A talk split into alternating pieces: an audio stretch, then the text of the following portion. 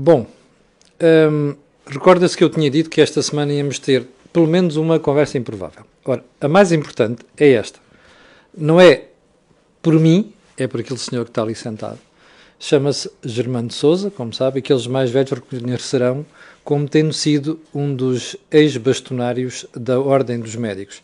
Ora bem, Germano Souza hoje é uma autoridade em matéria de análises e não só. Aqui há uns tempos, recorda-se, falámos com ele sobre a questão uh, da oncologia e da adaptação dos tratamentos em função daquilo que é a estrutura genética de cada pessoa afetada. Ora bem, a conversa hoje vai ser uma conversa diferente. E vai ser uma conversa sobre pandemia, Covid-19, um, sobre a forma como está estruturado o SNS e a resposta a tudo isto. E, portanto, vai ser uma conversa sobre pandemia, mas também uma conversa sobre a forma como está montado todo o sistema da saúde em Portugal. Venha daí. Sou Germano de Souza. Um, vejo em excelente saúde para uma pessoa na sua idade, ou seja, não apanhou Covid-19. O Covid-19, felizmente não. Lagarto, lagarto, lagarto. Você também está ótimo. Muito obrigado. Bom, vamos lá tentar perceber isto. Um, o quão grave é a pandemia neste momento? Justifica-se toda esta paranoia que nós estamos a viver neste momento? Vamos a ver e, claramente, claro que eu tenho o defeito de ser médico, tenho o defeito, portanto, de olhar isto um pouco mais de perto do que muitos mortais e, por outro lado, uh, por outro lado, saber um pouco sobre o que é que este vírus representa em termos de patologias. O, o SARS-CoV-2, este vírus que apareceu, portanto, em Wuhan, parente do, muito próximo de outro, de outro SARS-CoV, que há uns anos atrás, em 2002, também apareceu, e tinha uma mortalidade de 10%, ou do que apareceu em 2012 na, na, na Arábia Saudita, o MERS, que teve uma mortalidade bastante mais elevada, cerca de 30, 30%, e que talvez por isso mesmo nunca de lá saiu, porque os vírus, quanto mais mortalidade têm, menos se espalham. Uh, este SARS-CoV-2 é um não é um vírus bonzinho, como, como alguém lhe chamou, mais concretamente a professora Maria Mota.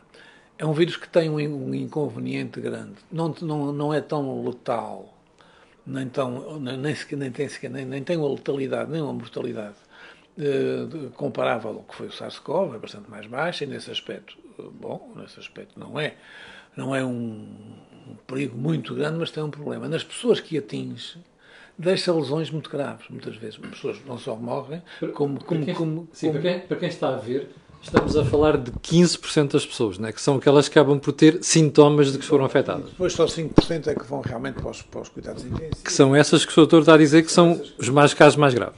E esses, esses infelizmente, uh, chega-se a ter problemas gravíssimos, não só pulmonares, cardíacos, renais, etc. O que, e deixam sequelas. Coisa que, por exemplo, a gripe, o, o síndrome gripal provocado Sim. pelo H1N1 não deixa sequelas graves como esta deixa. Ao ponto, em alguns casos, ser preciso fazer um transplante pulmonar.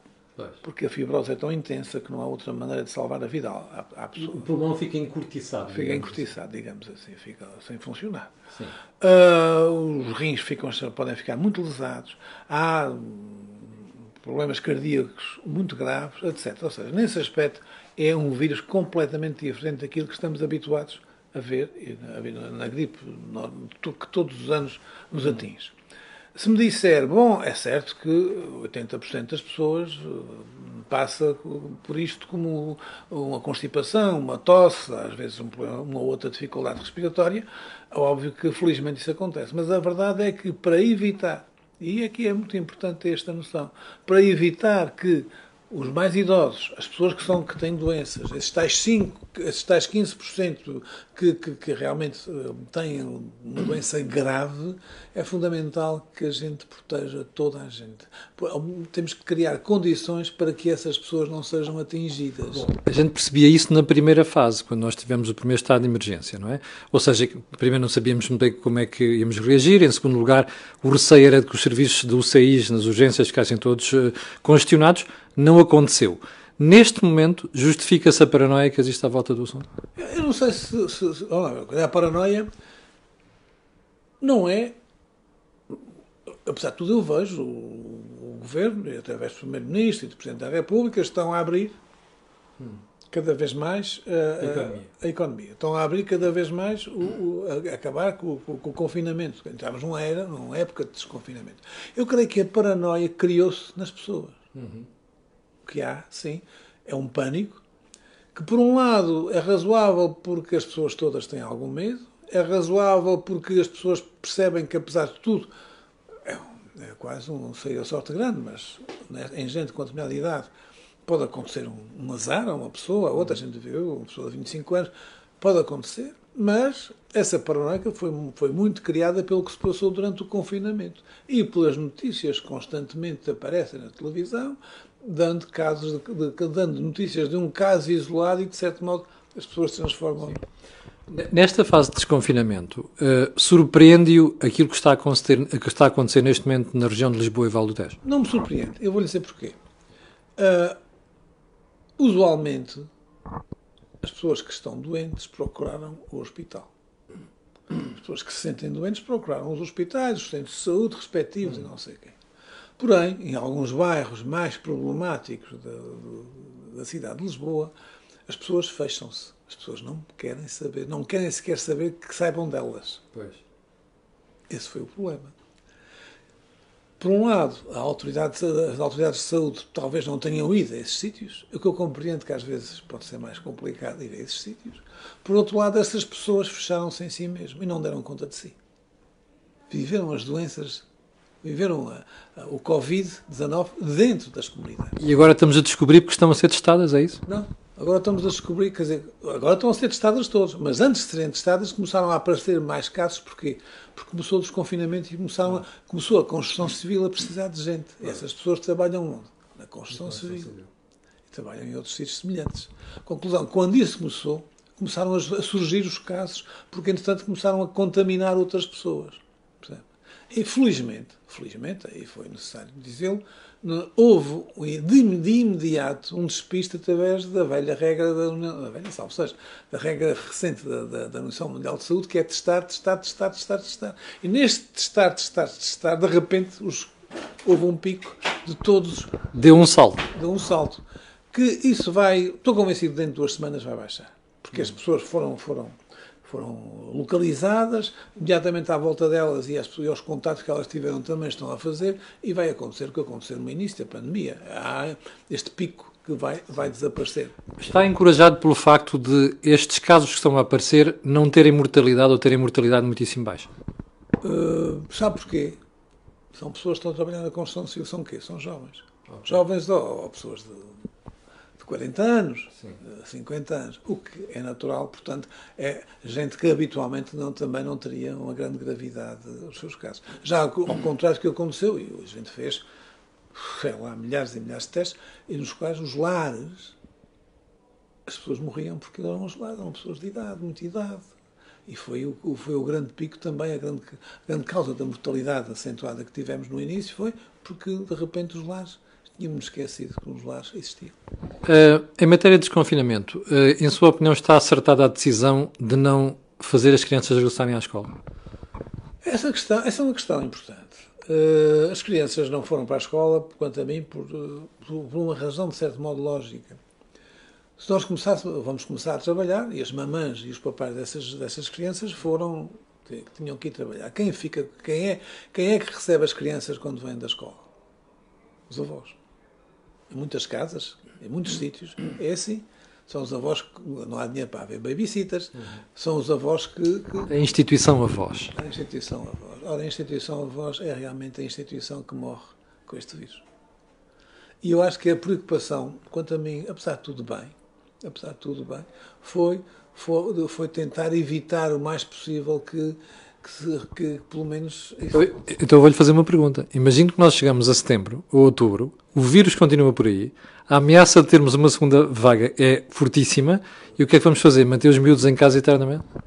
Não, não vai ser possível, não. Eu, eu, eu não, tenho, não tenho a solução na manga, se tivesse, diria, na realidade. A nossa esperança é que nessa altura já tenha, já tenha aumentado a imunidade de grupo. Hum porque é inevitável que a imunidade do grupo, você repare, nós não sabemos quantas pessoas eh, já foram infectadas. Foram infectadas. mais, porque é grande, a gente sabe que deve ser um para um. Há, há, quem, há alguns artigos que se lêem, é que por cada pessoa que teve manifestações haverá alguma que não teve. Uhum. E, no entanto, no entanto, foi infectada. E é provável que lá para outubro, se tudo correr bem, já haja uma maior, não, não, não, não a necessária, não a desejável, não aquela, mas haverá uma maior imunidade do grupo. Vamos, deixa-me, antes de prosseguirmos na conversa, deixa-me fazer uma pergunta que, que, qualquer leigo que nos está a ver deve estar a, a colocar, que é, bom, como toda a gente da classe médica diz que uma vacina só daqui a um ano, com muita sorte, porquê é que nós estamos a encontrar tanta dificuldade em encontrar um cocktail de medicamentos que ajude a tratar as pessoas? Todas as doenças virais recentes levaram muito tempo em que a gente realmente resolvesse o problema do ponto de vista do medicamento. Você tem um exemplo mais. Há quantos anos é que nós temos SIDA? Desde 83, 82. Exatamente. Uma coisa do género. Vou, vou só tirar isto. Tá bem?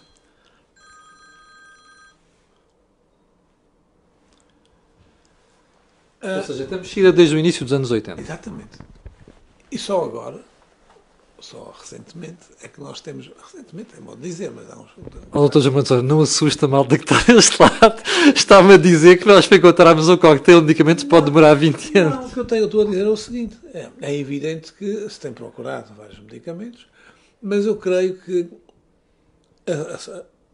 há aqui dois aspectos que têm que ser considerados. Primeiro que tudo, e aí é importante, nós, neste momento, sabemos muito mais como é que a doença se manifesta a todos os níveis e sabemos muito mais como é que podemos impedir as manifestações dessa doença, como é que vamos impedir a tempestade, a inflamação, que, que nós chamamos, enfim, que é uma libertação muito grande, uma, vou dizer um palavrão, de citoquinas, uh, que são responsáveis muitas vezes pelos efeitos terríveis que esta doença tem. Nós já temos possibilidade de controlá-la. Descobrimos que esta doença, a infecção pelo, pelo, pelo SARS-CoV-2, tem problemas gravíssimos pela formação de coágulos em tudo que são artérias, arteríolas, e, sabemos, portanto, que podemos atuar impedindo essa coagulação, etc. Quer dizer, podia dar outros exemplos. Sabemos que, apesar de tudo, a, a, a, a utilização de ventiladores externos não é, é, é, é, bastante, é bastante interessante do ponto de vista de resultados terapêuticos. Ou seja, nós começamos a dominar, do ponto de vista terapêutico, tudo, toda esta panóplia de, de, de manifestações pá, que, no fundo, levavam as pessoas à morte. E, ao fazê-lo, estamos a obter cada vez, estamos a ter cada vez menos pessoas que morrem, porque começou, do ponto de vista terapêutico, a evitar os efeitos indesejáveis desta doença. Ou seja, estamos paulatinamente a chegar a uma forma de tratar isto de forma eficiente. Forma de tratar isto de forma eficiente. Diz-me, ah, estão, a ser feitos, estão a ser feitas uma data de ensaios clínicos. Houve esta história da, hidro, da hidroxicloroquina, por exemplo, que foi um. Enfim, o Lancet foi, foi enganado por um artigo que nunca deveria ter sido publicado. Já fez a sua retratação pública. Ou seja, o artigo dizia que aquilo não servia de nada. Mais que até era, era prejudicial. Pois. Claro que, evidentemente, eu vou dizer uma coisa: eu fiz a guerra, fui, fui médico militar em Angola. Eu estive nas guerras da África. Eh, eu refartei-me, mas, mas digo uma coisa, eu devo ter receitado quilos de cloroquina. Porque era um medicamento. É a resoquina que se chamava na altura, não é? Um medicamento que nós tínhamos na mão para tratar a malária. Tratar a malária. Eu tomei isso quando era miúdo, ainda estou aqui. Exatamente. E eu tratei os soldados e velhos e adultos com, com, com cloroquina. Nunca, não me lembro de ter tido uma, uma, uma morte. Exatamente. Teve pessoas que se deram pior, que se deram melhor. Acima tudo. Sim, atacava o fígado, era uma chatice. eram questões gástricas, etc, etc, etc.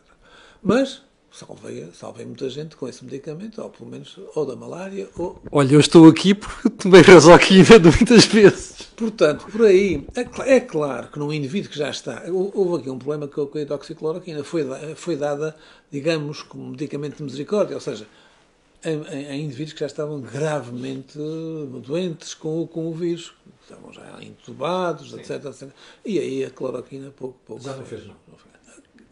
Tenho, tenho apenas informações de alguns colegas que tentam dar a cloroquina no início e que parece com resultados razoáveis. Esse tipo de, de, de ensaio que, está a, que estava a decorrer e com este, este, este, este, este, este artigo do Lancet bastante, foi altamente duvidoso. Deixa-me fazer uma pergunta. Eu tenho por eh, conhecimento que a Lancet e outras publicações são publicações super respeitáveis. Como é que uma revista destas comete aquela gafe? É verdade. Eh, eu tenho a noção que nós, neste momento, vivemos todos a desorientação do Covid. Tem sido. Há artigos que saem e que são publicados em todo o lado, alguns que dizem respeito a ensaios clínicos feitos com 20 doentes, com 26 doentes. Estamos todos, como estamos todos terrível, muito preocupados à procura de qualquer coisa que seja, possa ser útil, isso também contaminou a Lancet. Os, os, autores uh, eram homens, eram pessoas sérias, respeitáveis, Sim. do ponto de vista científico, só que se foram basear numa empresa que pouco séria. Portanto, dados maus, resultados errados. Um levantamento de forma errada de tudo que estava publicado, porque aquilo foi uma meta, foi, foi, foi uma meta-análise, não foi provavelmente uma, uma, investigação direta, foi baseado num ato de ensaios. E essa revista, e essa depois vai ser descobrir que as coisas não estavam. E que aliás já tinha havido um outro problema para trás com essa própria, essa própria companhia que fazia isso e depois foram verificar e afinal talvez não era nada daquilo. Portanto, em sua opinião, uh, uh, o, o, retomar dos tratamentos com cloroquina em condições diferentes. Ensaios com a cloroquina. Sim. Pode, exato. Pode fazer, pode fazer sentido. A cloroquina, como disse o professor Didier Raul de Marselha, que vale a pena começar logo no início aos primeiros sintomas, sim senhor, mas isso tem que ser provado e não está também. Também não está provado, mas às vezes nos entendemos. Não, não, sou como, não estou aqui a defender nem o Bolsonaro nem o Trump, não. O que eu digo é que estes ensaios têm que ser feitos de acordo com as boas regras e levá-los até ao fim para tirarmos conclusões. Não, temos, não podemos dizer nem que sim nem que não. O mesmo acontece com, com, com, com o antiviral, o Remdesivir, que também teve, teve problemas semelhantes. Foi aplicado só nas fases finais e que não, não fez nada. E, portanto, é preciso ver se ele, nas fases iniciais, tem ou não tem bons resultados. Em suma, estamos à procura, a ivermectina, também há quem ensaie, que é um anti, era um anti, antiparasitário. Então, a ver quem o ensaia, há mais um ato de outros medicamentos que estão a ser estendidos, por enquanto. Pode ser que surja. Eu não digo que não surja, se calhar vai surgir. Mas por enquanto não temos nada que nos permita. O que temos é cada vez maior conhecimento como é que, da, da, da patologia da, da, doença, como é que ela se desenvolve, como é que, o que é que podemos fazer. E isso dá para salvar vidas? Tem dado para salvar vidas. Tem sim, senhor. Uma das perguntas de quem está daquele lado, que anda a fazer já, até hoje de manhã, quando eu disse que vinha falar consigo, houve uma série de perguntas, pessoas colocaram esta pergunta. Pergunte lá ao doutor quando é que faz sentido fazer o teste de Covid-19 e o teste serológico. Ora bem, vamos, vamos, vamos ser claros. O teste chamado teste Covid-19, que ao fim e ao cabo é um teste molecular de identificação e pesquisa e identificação do vírus SARS-CoV-2, que é o nome do vírus. Covid-19 é a doença SARS-CoV. Tecnicamente falando. É um teste que utiliza sondas de DNA que vão reconhecer determinadas, determinadas partes do RNA do vírus. Hum. E há um, algumas partes que tipificam o SARS-CoV-2 e que os diferenciam de todos os outros vírus de corona. Não sei se, eh, com certeza não se tem essa noção, mas neste momento há sete vírus. Há vários vírus. Sete, sete coronavírus. Sim. Três que se passeiam, três que se passeiam benignamente, perdão, quatro que se passeiam designamente, benignamente desde os anos 60 do século passado entre nós, e você todos os anos se constipa com certeza com o coronavírus, e eu também. E há outros, que são os tais que eu, que eu referi, o MERS, o, SARS-CoV-1 e o SARS-CoV-2, que são aqueles que Mais são letais. Que são letais. Bom, foi, foi desenvolvido. O, o vírus é um, é um, é um, é um, um bocado de RNA, digamos assim, o seu genoma é um RNA, um ácido ribonucleico, não é, não é um desoxirribonucleico, que está protegido por umas proteínas que constituem a cápsula e depois por uns, proteínas, outras proteínas piculares que constituem aquilo que nós, aparentemente, quando se faz eh, o estudo em microscopia eletrónica, aparecem uma coroa. Daí, corona. Corona. Corona é em latim, coroa. Uh, e, portanto, nós o que pretendemos quando fazemos o teste molecular é verificar se naquele momento retiramos as secreções, se, o, se dentro das secreções do indivíduo, que está com, naturalmente com tosse, existe o vírus. O vírus está. Que é uma fotografia momentânea. E momentaneamente nós podemos dizer: sim, senhor, encontramos o vírus SARS-CoV-2. Mas atenção, Este teste, que é de uma sensibilidade, de uma especificidade total, se ele disser que é que SARS-CoV-2 é SARS-CoV-2, ninguém, ninguém põe em dúvida, porque nesse aspecto, quando a gente diz encontramos, encontramos, quando dizemos não encontramos, não encontramos, tem um problema. Que precisa de um determinado volume, um determinado número de vírus para. Que é a carga vírica, A carga assim. vírica, ou seja, a sua sensibilidade é menor do que muitos outros testes que são 100% sensíveis e 100%. Este precisa de uma carga vírica de 5 a 10 cópias do vírus por microlitro. Se você se contaminar hoje, eu vou-lhe fazer amanhã o teste e é negativo. Pois. Não teve tempo para que o vírus não se desenvolveu suficientemente Sim. nas suas células para que o consiga ter a sensibilidade suficiente para despistar. Habitualmente é só quarto dia, quinto dia depois do, do, do, contágio, e às vezes um pouco mais. Portanto, ou seja, há aqui uma questão de carga vírica. O seu, o seu, o seu inóculo, o seu, o seu contágio pode ter sido com, com, com um ou dois vírus que lá se vão lentamente e com muito cuidado desenvolvendo e, portanto, mais se arrasta a possibilidade que eu tenho de o encontrar. Isto aqui cria um inconveniente. Eu posso dizer, sim senhor, não encontrei o vírus, mas não, não, não digo que você não o tenha. Pode, pode, pode. Não digo que você não o tenha. Daí o facto de eles estarem a utilizar muitas vezes, faz-se faz agora, não negativo, vamos ver daqui a quatro dias se continua negativo. Esse é o inconveniente. O inconveniente é, é, é, o que é possível fazer.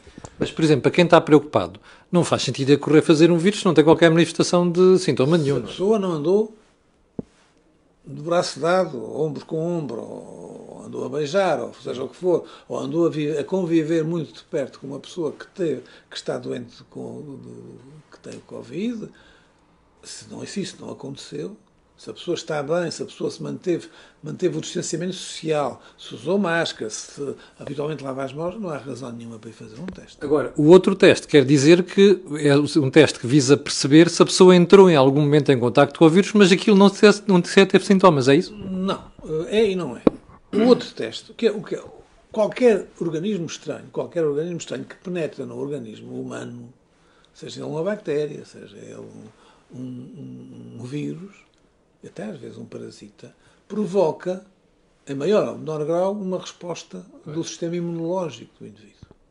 Ou seja, os linfocitos, que são células que existem no sangue do indivíduo e no sistema imunológico, ao serem confrontados com ao lhe ser apresentado esse antigênio, que habitualmente é, é, é, é, vai ser deglutido umas, umas células, um tipo de células, ao ser entrar em contacto com os linfócitos, o linfócito começa a produzir umas proteínas chamadas imunoglobulinas. E a resposta? Em resposta a esse corpo estranho, a esse, a esse, esse, esse, esse, agente que penetrou inesperadamente no organismo. E essas imunoglobulinas são feitas de tal maneira, são, são estruturadas de tal maneira, que não só se adaptam e reconhecem exclusivamente aquele, aquele vírus ou aquela bactéria, o que for, como ficam na memória, ficam na, na, digamos, chamamos na memória imunológica, ficam dentro da célula e sempre que aquele vírus aparece, eles começam a produzir esse Agora, uma pergunta. Mas atenção, há dois corpos de anticorpos. Há, há três tipos de anticorpos. Há o A, que começa, quando a pessoa começa, a imunoglobulina A, uma proteína um bocadinho diferente, quando a pessoa começa com a doença. Depois vem a M. A M, a M permite-me, se eu fizer esse teste, se eu lhe fizesse agora este teste por hipótese, um amigo que tivesse com a doença, eu iria encontrar provavelmente um, um, um, imuno, um IgM, uma imunoglobulina M elevada. Mas que essa aparece sete dias após o início, seis dias após o início dos sintomas, prolonga-se até mais ou menos até ao fim da doença e quando chega ao fim da doença já está muito baixa e quando a pessoa está completamente curada desapareceu. E o que é que apareceu? Pelo décimo dia, décimo quarto dia, começam as imunoglobulinas tipo G, as IgGs, anticorpos anti-IgGs anti-SARS. E são essas que ficam. Okay. E ficam podem ser muito, de concentração muito elevada ou em concentração mediamente elevada ou até muito baixa. E há pessoas, essa é que é a nossa. Nós não sabemos ainda o que é que se passa bem, ao fim e ao cabo sabemos ainda muito pouco. Há pessoas que tiveram infecção e não têm IgGs, não têm anticorpos. Curaram-se e não têm anticorpos. Mas que tiveram, tiveram, fez-se o teste molecular era positivo, as pessoas tiveram sintomatologia própria e depois não tem anticorpos. No seu caso, uma esses vez. anticorpos, só para lhe explicar, esses anticorpos IgGs, na sua maioria, podem, muitos deles são chamados neutralizantes e esses anticorpos vão neutralizar qualquer vírus que lhe apareça. É isto que, é, que as vacinas querem. As vacinas vão pôr os indivíduos em contacto com um pseudovírus, se quiser, E provocar uma reação. e vão buscar, que é uma molécula que não é, não, é, não é perigosa, não é letal, não é mortal, mas tem com uma configuração semelhante ao vírus. E, portanto, o- o- os linfócitos começam a produzir anticorpos contra, essa, contra esse corpo estranho vacinal e, portanto, quando o vírus a- a- a- alguma vez aparecer, atacar, digamos assim, entre aspas, já há anticorpos e, portanto, que neutralizam o vírus quando vier. Essa, essa é, a- é o sistema. Agora, a minha, o meu problema é, e nós, eu estou a fazer esse estudo um grupo de doentes que já teve o- o- a doença, quer clínica, quer laboratorialmente bem determinada, e alguns deles pá, estão a baixar com muita velocidade o, o, o de anticorpos IgGs, o teor de anticorpos IgGs. O que quer dizer que uma segunda vaga disto pode ser complicada também. Pode ser. E o que quer dizer outra coisa que, me que nos preocupa a todos. Durante quanto tempo a vacina vai proteger? Você tem o caso da, da- da- da- da vacina da gripe. que é todos os anos. Todos os anos. E, e é todos os anos porque a gente vacina sempre um bocadinho antes dela começar, portanto, digamos que 9, 10 meses de garantia. Este, se calhar, vai ser o mesmo problema. Vai ter nove, e bem bom, pois se nos vacinarmos todos os anos contra o coronavírus, não é daí que vai mal ao mundo. Mas podemos, podemos ter esse problema. Esperemos que sim, que seja todos os anos. Esperemos que não seja menos, senão não fazia sentido, Claro. dava jeito nenhum estarmos a vacinar serem seis meses. Bom, a esmagadora maioria dos testes que estão a ser feitos são sobretudo Covid-19 e não serológicos.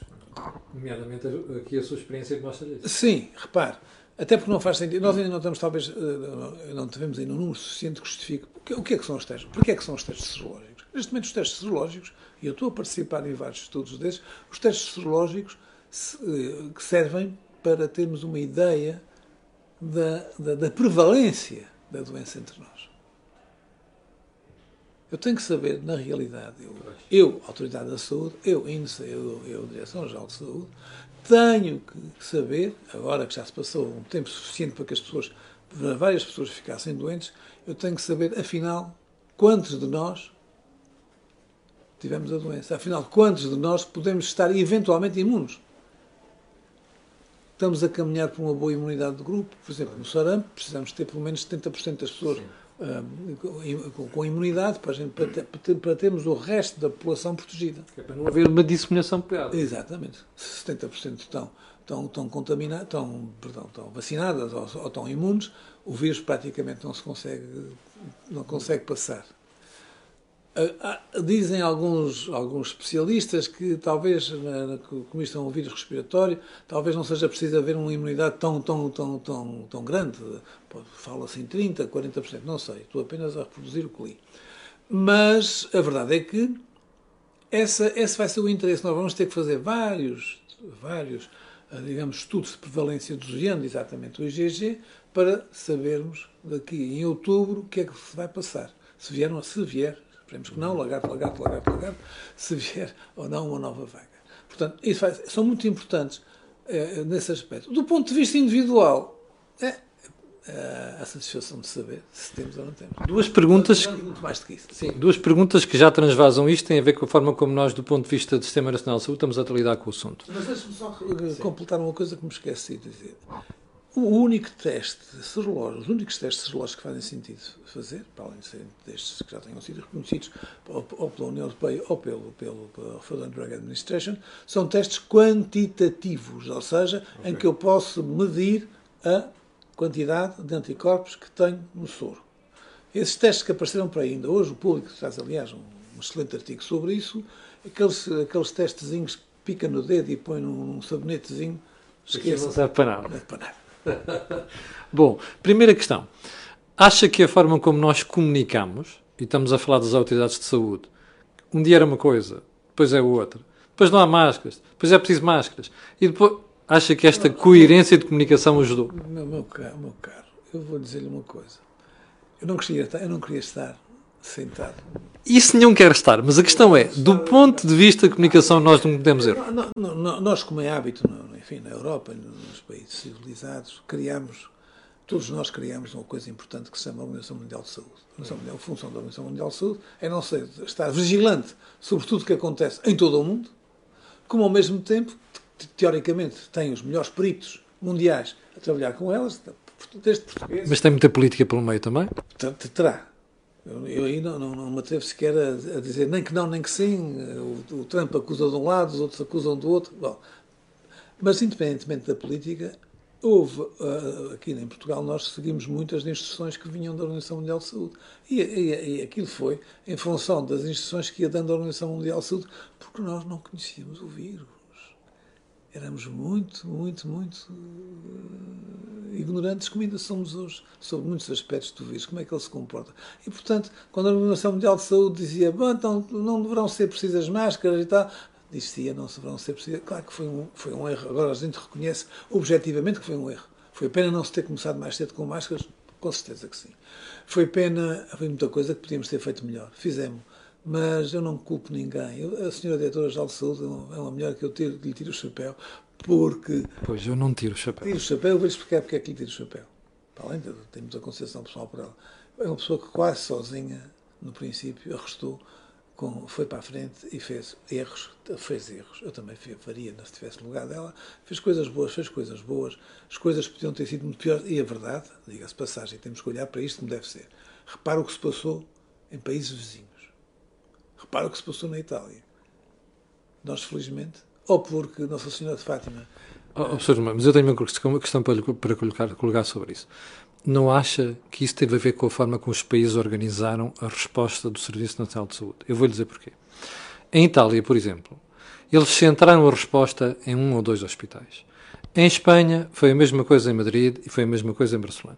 Isto não devia ter sido mais centralizado por vários hospitais. Tínhamos poupado o espetáculo horroroso que nós vimos em Itália e em Espanha. Com certeza que sim. Com certeza que sim. Mas aqui ao menos houve bom senso não fazer isso. A gente conseguiu aguentar isso. Eu tenho, tenho erros como temos, mas também fizemos coisas certas. Eu não. Eu, acho que. Não me sinto à vontade para criticar nesse aspecto. Acho que foi Fizemos, fizemos uma coisa muito boa. Eu compreendo, também é estar a falar de médico para médico. Não só, mas você repara uma coisa, você sabe, quanto, você sabe quantos ventiladores nós tínhamos, éramos o país com menos ventiladores. Então, isto só justifica a minha crítica. O Serviço Nacional de Saúde não estava nada preparado para isto. Não está preparado. Oh, Dr. Germano Sousa, nós éramos dos países com menor taxa de incidência ou de penetração de ventiladores. A verdade é essa, comparado com outros países da Europa, não é?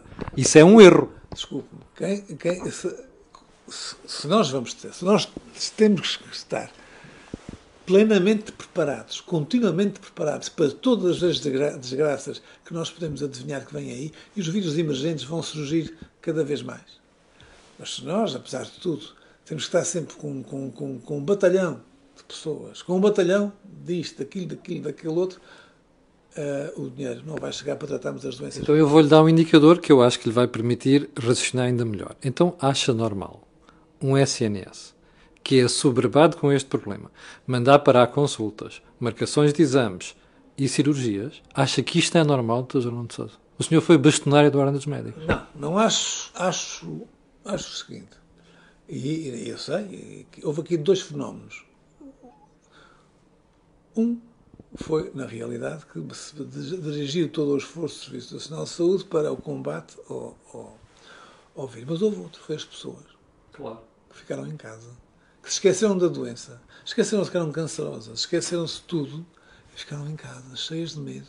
E não foram procurar os hospitais porque lá podiam apanhar Covid. Quando, na realidade, em todos os hospitais que eu conheci e que vi, e que vi, e que fui ver, tinham circuitos de Covid. É verdade. E tinham circuitos muito bem montados. E circuitos com Covid.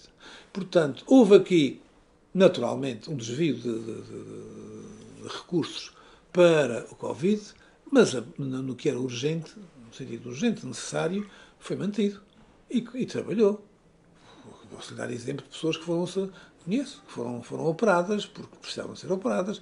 Eu, como é que eu lhe dizer? Eu, eu pergunto a mim mesmo, o Serviço Nacional de Saúde,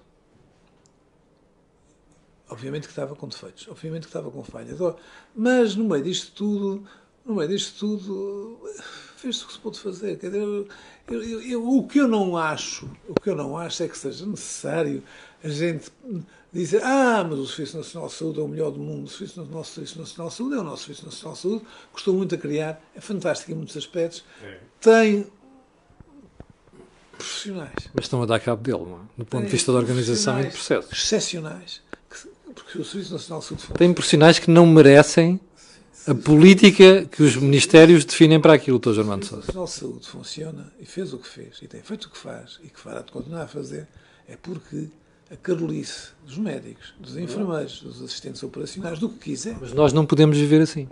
Não. Não, não vamos poder continuar assim. E não vamos poder continuar assim por uma razão muito simples. Nós, uh, os médicos, eu conheci-os bem quando, era, quando já era bastonário, nós trabalhávamos de boa vontade para o Serviço Nacional de Saúde porque éramos muito respeitados. Éramos respeitados. Esse respeito tem-se vindo a perder e que de repente acordamos e damos por nós, ou, ou eu não, que já não, já não estou no Serviço Nacional trabalhando diretamente, embora indiretamente, porque o meu laboratório faz parte do Serviço Nacional de Saúde enquanto convencionado.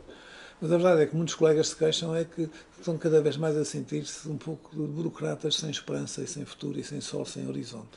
Às vezes mais que o dinheiro, é o respeito. O respeito, o reconhecimento, a questão das carreiras. A questão das carreiras, o problema das profissões, tudo, tudo, tudo isso. Isso é que tem que ser urgentemente pegado Acha normal os enfermeiros andarem há 20 anos por uma luta que é inteiramente justa e não ver reconhecer os seus direitos? A coisa que me envergonhou mais foi quando houve aí uma altura, aqui um, dois ou três, três ou quatro anos, mais até, assim que alguém que queriam pagar aos enfermeiros 5 euros à hora.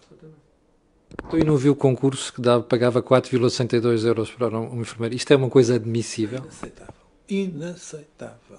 Porque eu, eu até só fiz, fiz uma pergunta uma vez para um jornal. Mesmo eu doente, como é que eu posso confiar que um enfermeiro que me está a tratar não está a pensar como é que eu vou dar de comer logo aos meus filhos, por isso que me pagam por hora? Doutor Germano Sousa, eu pago mais a senhora que me faz limpezas lá em casa por hora do que o Estado paga a certos enfermeiros. Isto é inadmissível. Tem que rever tudo isto. Se quer ter um Serviço Nacional forte e eficaz, tem que urgentemente rever a sua política de recursos humanos. Ou então não se admire que todos os dias as pessoas queiram sair do Serviço Nacional de Saúde e queiram ir para, para, para, os hospitais privados, ou queiram abrir o seu consultório, ou queiram abrir seja o que for. A gente assiste a isso todos os dias. Claro que depois determinados, determinados políticos de, de orientação radical esquerdista acham que o mal é dos privados. O mal não é dos privados. Os privados subsidiam. Mas, eh, mas, quem ouvir o Bloco de Esquerda fica a pensar que os privados são os, eh, os malucos, não é? Querem é lucro e mais nada. Uh, obviamente que as pessoas investiram, obviamente que as pessoas querem ter o seu justo. Uma coisa é lucro, outra coisa é o justo lucro. Eu tenho aqui esta casa que foi toda feita por mim, à custa do meu esforço. Como é evidente, o meu trabalho, o trabalho de todas as pessoas têm, que, estão, que estão aqui a trabalhar todos os dias, tem que ter a sua justa remuneração. Claro. Não tenho vergonha de nada do que fiz. Tudo o que fiz, filo porque alguém precisou de mim. E acha que o SNS está a ser modelado em função deste complexo radical de esquerda? Eu, já lá vou, já, já lá vou. Eu devo dizer-lhe uma coisa. Nunca ninguém pensou que se nós temos doentes aqui, é porque os doentes precisam de nós. Se os doentes não precisassem de nós, eu tinha que fechar a porta. Claro. Há alguma necessidade. Há... As pessoas já pensaram, por exemplo, que neste momento cerca de 40% das pessoas têm um segundo, além de ter o Serviço Nacional de Saúde, que tem todo o direito, tem um segundo sistema. Seja ele a DSE, seja ele polícia, seja sistemas, enfim. Ou privado. Segurança, tá? ou, ou seguros privados. Porquê é que as pessoas fazem isso? As pessoas fazem isso porque, porque têm uma acessibilidade e uma facilidade maior quando recorrem a esta, esta. E a serviços de qualidade. Qualidade, como é evidente, se não fossem qualidade não recorriam. Porque é que eu não percebo realmente o raciocínio de, de, de alguma esquerda radical, pequena burguesa, de fachada socialista. Eu não percebo porque é que as pessoas se admiram de que isto aconteça. E mais, e deviam dar graças aos céus, ou, ou, a quem eles rezam, ou quem eles rezam, de que isso aconteça. Imagine que de um momento para o outro as pessoas deixavam de ter seguro, deixavam de ter ADSE. Sabe quantas pessoas há na, na? 1 milhão 270 mil. Agora vão aumentar. No dia em que a ADSA fechasse as portas e o funcionário público deixasse de pagar 3,5% do seu salário para ter direito a um, a um, sistema privado, digamos, privado não é, porque ele até é, é público, mas um sistema próprio, seu, gerido com o seu dinheiro, não recebem um tostão do Estado, mas nem um tostão, e conseguem financiar-se. Se isso acontecesse um dia, se, já, se as pessoas deixassem de pagar seguros, se as polícias não tivessem um sistema de saúde, se o, exército, etc., já, já imaginou o que é que era essa gente toda a entrar de repente para o Serviço Nacional de Saúde? O que é que acontecia? Nós tínhamos filas, não era de um, de um, ano e meio, tínhamos filas de três e mais anos. Mas para além das filas, implodia do ponto de vista económico. Implodia do ponto de vista económico. Em 2018, gastou-se em saúde neste, neste, neste país qualquer coisa como, qualquer coisa como 17.300 milhões de euros. O Serviço Nacional de Saúde só gastou 9.700 milhões de euros. Está tudo dito, não está? Isso é um número muito interessante que normalmente quem está daquele lado não conhece nem pensa no assunto. É público. É público. Isto diz bem da importância do setor? Da importância do setor, por um lado, mas diz bem também da. da você repare, em cada 100 euros gastos em saúde, o Serviço Nacional de Saúde só despende à volta de 63, Exato. 64 euros. Exatamente. O resto sai diretamente do bolso do cidadão. Embora os outros. Ou porque paga diretamente ou porque tem seguros? Não, diretamente no sentido que através de seguros, ou através Sim. seja do que for, ou da, da Sim, empresa. Por exemplo, na minha, aqui na, na minha, no, meu, no meu laboratório, os meus funcionários têm um seguro pago por nós. Ou seja, se isso desaparecesse, como é que o Serviço Nacional de Saúde conseguir absorver, do ponto de vista económico, tudo isso? ah, o Estado bem que pode. Pois bem, bem que pode. O Estado pode dizer, a partir de agora, do Orçamento Geral do Estado, 17 mil milhões de euros são para o Serviço Nacional de Saúde. Acabaram, acabaram todos os outros subsistemas, sistemas. É verdade. E onde é que se vai buscar esse dinheiro? À, à, à educação? À justiça? Escolha, escolha, você. Eu não tenho dúvidas, Dr. Germano Souza. O que me preocupa é como é que as forças de esquerda radical estão a ganhar terreno com este tipo de argumentação. Uh... Eu pergunto-me se é que ganharão realmente. Olhe para a representação eleitoral e percebe isso. Uh, se, se, repara uma coisa, apesar de tudo, muita gente no Partido Socialista não, não, não, não alinha. Mas como viu, a ministra fez gato sapato trabalho feito pela Maria Belém Roseira, na lei do Baixo da Saúde. Eu estive à frente do, do movimento, fui uma das pessoas que eh, estimulou, eu estive à frente do, fiz parte daquele grupo dos 44, com certeza o Camilo deve ter deve ter uh, tido notícias. Houve muitas notícias sobre isso. Bem, bem como integrei também, que, que, faz parte da Convenção da Saúde, que todos os anos se reúne, etc. E nós defendemos a outrance a lei que a Maria de Belém, uh, que a doutora Maria de Belém fez, bem feita. Muito bem feita. Equilibradíssima e que tinha o bom senso de perceber que, embora o Serviço Nacional de Saúde seja o central, seja realmente central, fundamental, não pode dispensar nem os privados, nem as estruturas sociais, como é o caso das misericórdias, etc, etc, etc, etc. Ou seja, que para que haja uma cobertura real e eficaz da doença, é necessário todos, todos não somos demais. Uhum. E, é possível, e é possível fazer com que, como, por exemplo, o caso dos laboratórios, o caso do raio-x, convenções em que se, que se, não houvesse a convenção para estes meios complementares de diagnóstico, o Estado não conseguia prestar o serviço que presta. Você sabe, só por curiosidade, sabe quantos doentes dos centros de saúde, punha de parte da DSE, punha de parte dos privados, punha de parte dos seguros, punha de parte dos privados, os privados seguros, hum. o que você quiser, sabe quantos doentes da, da, dos centros de saúde e instituições congêneres tiram sangue todos os dias para para análise. Mandei um númerozinho. Não faço ideia. 22 mil doentes tiram sangue todos os dias, em média, neste país. 22 mil. Em média. Um, é um dia, no dia podem ser 20, no, no outro Sim, dia. Claro. Porém, em, média. média. Em média. O dia que. E vai, há uma, outra coisa muito importante. Não são 22 mil no mesmo sítio. São desde o, o, o sítio mais recôndito de Trás-os-Montes até, até o sítio mais agradável e longe do Algarve, com sol e tudo.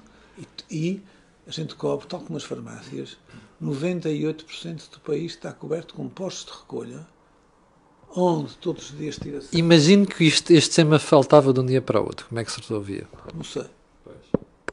Talvez quem está daquele lado mereça conhecer estas coisas. É verdade, é que as pessoas não pensam nisso. Já viram que cada pessoa pode estar no, na freguesia, na aldeia, mais de rua, e tem lá, logo ali ao lado, um sítio onde pode.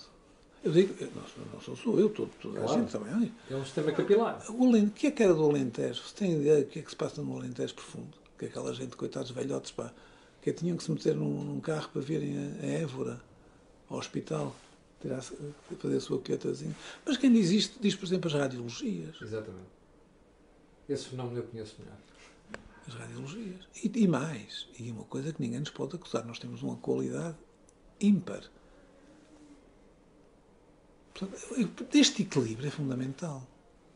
Quando um, uma lei de base vem dizer ah, esses são, servem-nos enquanto servindo, depois são deitados de lado. É o que está lá escrito, quer dizer, por outras palavras mais finas, mas é o, que- é o que Mas como é que interpreta que o Governo e o Primeiro-Ministro tenham deixado de passar este disparate da Ministra da Saúde? Eu não sei se. Vamos lá ver uma coisa. Ah, eu gostava de saber se foi um disparate da Ministra da Saúde ou se foi um- uma, um- uma, uma encomenda do próprio partido, é isso? encomenda, não do partido, pa- para. Eles precisavam de voto, dos votos todo- do PC e do Bloco de Esquerda. Pois, mas entretanto tramaram a saúde. Eu acho que não foi a coisa melhor que fizeram em relação à saúde, não foi isso. Você veja, veja agora, felizmente, o Primeiro-Ministro está. ah, as parcerias público-privadas. O é, o que é que são as parcerias público-privadas se não algo em que o, foram, foram os melhores hospitais considerados do ponto, de vista, do ponto de vista de todos os peritos que fizeram a decisão, tinham uma qualidade intocável. Mas não acha que o facto de terem que acabar com isto tem a ver com o facto de eles serem um referencial e eles não querem comparação depois Esse entre público é- ou privado? Esse é o problema. E não é só, não é só ao governo, que aquilo, pode- não é só a determinados políticos que aquilo fala, é mesmo para quem está dentro do setor que, apesar de tudo, é confrontado com situações que não são as mais Ninguém gosta de ficar mal comparado, não é? fotografia. Mas, e repare, e o dinheiro, o dinheiro, neste momento, o dinheiro que se poupou durante, com, com essas parcerias público-privadas. Depois fizeram-se, disseram-se coisas. Disseram, eu eu lembro de Vila Franca de Xira. Vila Franca de Xira, de repente, com, com, com grandes parangonas. Doentes internados nos refeitórios. Realmente. Vem mesmo a jeito. não é? Realmente estava, mas não sabem, pois não, não- nunca ouvem é que depois a, a história seguinte.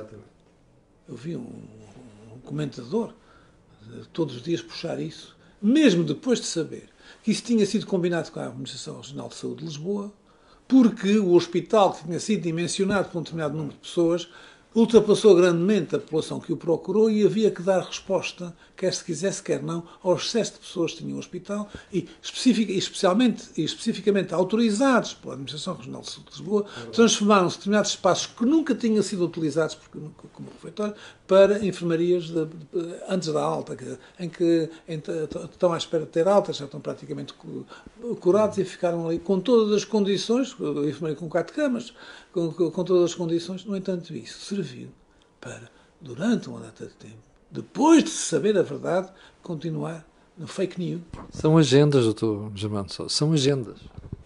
Claro, Mas mais agendas são essas. O que nós queríamos, acima de tudo, é que se falasse a verdade. Muito bem.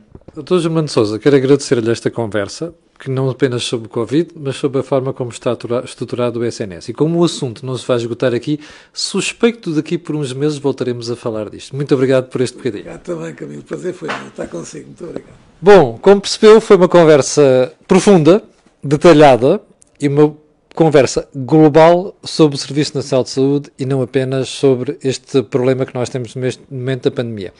Para as pessoas que estão a ver, eu não sei quantas são, que não estou em versão selfie, quero agradecer a paciência e quero pedir aquilo que peço sempre, que façam um gosto e coloque e, e, e faça partilha nas redes sociais, porque aquilo que você ouve aqui já sabe que não ouvem mais lado nenhum. Quanto a mim, amanhã às 8 da manhã, você estará aqui comigo para levar com a análise política e económica do dia. Muito obrigado por estar desse lado.